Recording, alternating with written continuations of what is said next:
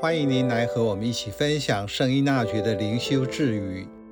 一月四日，环境的改变与生命的改变无关，直到他能够忘我，不然的话，到哪里都差不多。这句智语中所讲的环境，更好用氛围来了解。今天的氛围的用语有很丰富的意思。在依纳爵的时代，可能没有这些。他所强调的是自己内在生命的改变。在福音及灵修都看到“弃绝自我”这个词。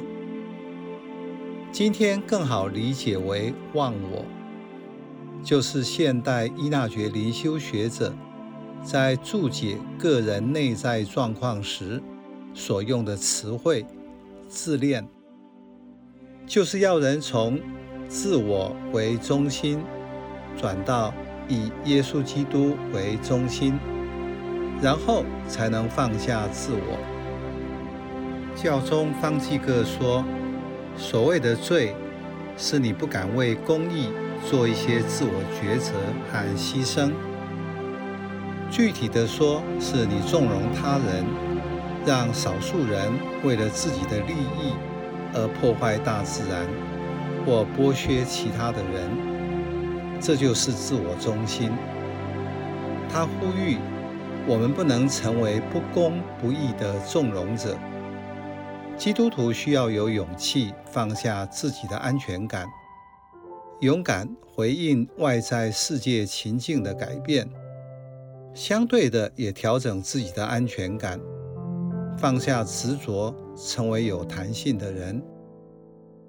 所以，追求灵修成长，先要好好理解弃绝自我的意思。现代的心理治疗学或灵修学都强调，人要活得真实，在于活出真我。人要回到本体的我，True Self。如果一个人没有自我，怎么能够回归呢？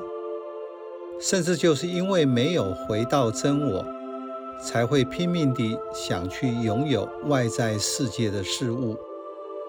由此可见，灵修是将身心灵整合为一体。过去灵魂肉身二元对立的观念，已经不能帮助我们活出灵修生活。依纳爵灵修的基础是觉醒，由省察、反省和觉察出发，然后再由祈祷的经验做分辨。今天让我用几分钟沉淀下来，看看自己内在存着什么自恋，借由神操原则与基础开宗明义所说的，回到受造的目的。